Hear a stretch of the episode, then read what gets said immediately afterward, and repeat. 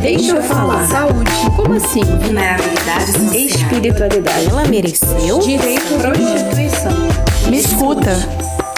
Este é o podcast Grito Mulher, da Rede Oblata. Olá, ouvintes da Rede Oblata. Este é mais um podcast que vem trazer informação para você. Hoje vamos falar com Fernanda Lins, muito bem-vinda. Ela é assistente social e atua como coordenadora na Pastoral da Mulher, que é a Rede Oblata em Juazeiro, Bahia. Já há 42 anos como presença solidária e no compromisso em defesa dos direitos humanos das mulheres que exercem a prostituição e estão em contexto de vulnerabilidade social.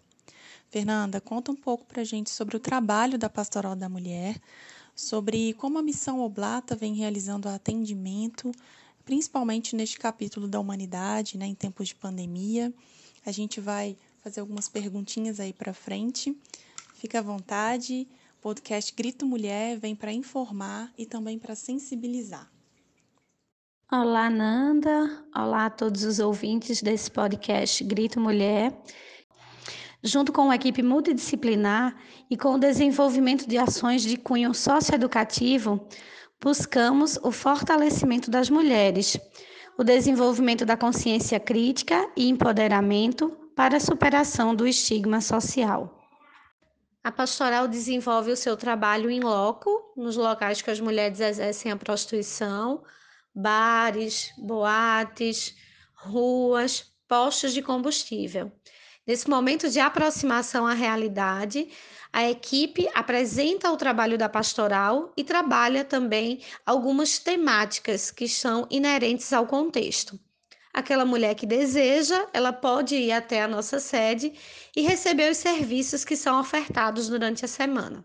Então, ao chegar na sede, a mulher vai passar por uma triagem, onde será feito o levantamento das demandas daquela mulher. Após esse momento, a mulher pode ser encaminhada para o atendimento psicológico, ela pode ser encaminhada para a retirada de documentos, ela pode trazer questões de cunho da saúde e pode ser encaminhada para unidades de saúde, pode realizar também um atendimento na pastoral de saúde que ocorre mensalmente através de parcerias. Ela participa de rodas de conversa sobre diversos temas do universo feminino, temas ligados ao campo do direito também, da saúde, do empoderamento, da autoestima. A mulher pode passar pelo atendimento psicológico também, que é realizado semanalmente na sede. Ela pode é, participar das terapias é, auriculares também, que visa tratar vários sintomas a partir de pontos da orelha. Então, várias atividades são ofertadas na sede com o intuito né, da melhoria da qualidade de vida das mulheres, da garantia de seus direitos. Fernanda, realmente é um trabalho multidisciplinar, conectado, e cada vez mais a gente percebe a importância do trabalho em rede este conjunto, né? Essa união de pessoas que estão aí na luta por justiça social, é, em defesa dos direitos humanos. E quando a gente fala de um tema tão complexo como a prostituição, a gente traz aí outros assuntos como a questão da desigualdade, da exclusão social, do machismo, né? Falando dessa questão estrutural do patriarcado também. Seria interessante trazer o perfil das mulheres atendidas pela Rede Oblata, né? A gente está falando de prostituição feminina e descrever um pouquinho, né, o público, né, que vocês atendem. Nesse universo da prostituição, é importante destacar alguns aspectos relevantes. Nós percebemos né, que a maioria das mulheres que exercem a prostituição são mulheres jovens, é, um considerável número são mulheres é, vindas de outros estados e municípios. Elas sempre expressam a preferência de não exercer a prostituição na sua cidade de origem. É, existe uma constante rotatividade de mulheres nesses espaços de prostituição, relatos de casos de violência, tanto em âmbito doméstico como no local de prostituição é, uma dificuldade ainda também de enfrentar esse estigma né, tão forte nessa realidade.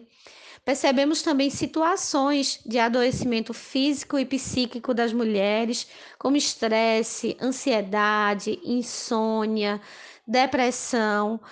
E diante de toda essa realidade, né, vivenciamos também um retrocesso nas políticas públicas que afetam diretamente a vida das mulheres e que dificultam muitas vezes o encaminhamento das mulheres para a resolução de determinadas demandas nos equipamentos públicos. Mas em toda essa caminhada pela garantia de direitos humanos, nós acreditamos que é necessária a junção de forças e por isso nós apostamos na sensibilização social e na solidificação de parcerias com profissionais e instituições da rede pública e privada da região, que contribuem com um atendimento mais humanizado e mais qualificado ao público. Algo que, é, que chama atenção e que é muito interessante a gente reforçar é essa questão do olhar humanizado, desse atendimento é, que visa também uma aproximação, né, e a criação de vínculos de confiança, uma aproximação com a realidade concreta das mulheres, é, com esse processo de empoderamento, né, gerando serviços, ações socioeducativas e pensando neste público que, né, que é uma parcela realmente invisibilizada, que tem aí praticamente naturalizado, né, pela sociedade a violação dos seus direitos, quando a gente fala sobre isso e pensa também em tempos de pandemia, é, queria que você trouxesse para a gente como que a pastoral tem feito para dar continuidade aos serviços e manter o atendimento a essas mulheres, né? É, como vocês fazem os encaminhamentos também para a rede socioassistencial e toda essa parte de apoio mesmo para que elas consigam é, ter acesso, né? E manter aí a, o desenvolvimento da sua cidadania é, conta pra gente um pouquinho como que vem sendo feito esse atendimento.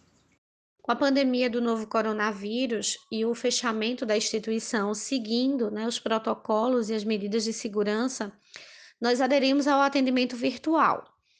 É, nós estamos trabalhando com as mulheres por meio virtual do WhatsApp. Então, temos trabalhado no sentido de, tá, de fazer esse acompanhamento às mulheres, essa escuta, de encaminhá-las o atendimento psicológico ele continua sendo realizado. No primeiro momento, essas mulheres elas se afastaram do contexto de prostituição, mas em seguida precisaram retornar devido ao surgimento de situações de vulnerabilidade social, de necessidades básicas. Então, a pastoral vem é, continuando esse seu trabalho né, de, de prevenção, de discussão de algumas temáticas, hoje utilizando esse campo virtual de atendimento. Fernanda, agradecemos muito a sua presença, por trazer as informações para a gente. E a gente vai finalizar também com uma mensagem sua, né, falando sobre a missão, sobre a missão Oblata e tudo que envolve, né, de mais profundo aí é, o trabalho da Rede Oblata no Brasil e no mundo.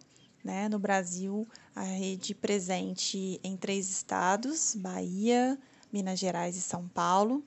Né? Na, na capital de São Paulo, na capital de Minas Gerais, Belo Horizonte, Salvador e em Juazeiro. É, fazendo parte da província Santíssimo Redentor, que é formada por Brasil, Angola, Argentina e Uruguai, e como uma das três províncias né, da congregação das Irmãs Oblatas do Santíssimo Redentor, que está presente em 15 países no mundo. Então, é um trabalho que, que vem se ampliando, se desenvolvendo e realmente concretizando é, algo que contribui para a construção de um mundo melhor. Fica o convite para quem quiser conhecer mais sobre o trabalho. E Fernanda finaliza para gente. Abraço para todo mundo e até a próxima. Toda a nossa atuação está respaldada nos princípios de José Maria Benito Serra e Antônia Maria de Oviedo, fundadores da Congregação das Irmãs Oblatas. A nossa prática crer na mulher enquanto protagonista do seu próprio processo e convida à libertação e à promoção da mesma. Para conhecer mais sobre o nosso trabalho, acesse o nosso site oblatasSR.org ou consulte as nossas redes sociais, Rede Oblata Brasil. Um grande abraço.